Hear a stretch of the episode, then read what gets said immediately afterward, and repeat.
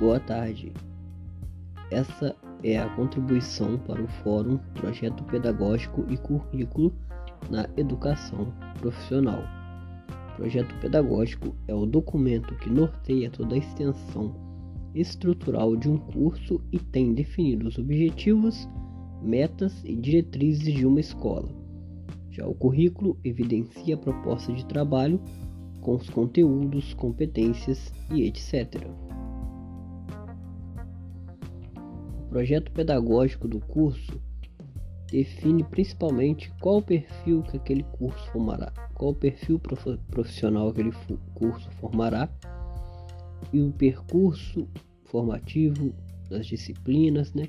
E como que vão ser as formas de ensino, quais são as abordagens de aprendizagem que esse curso adotará.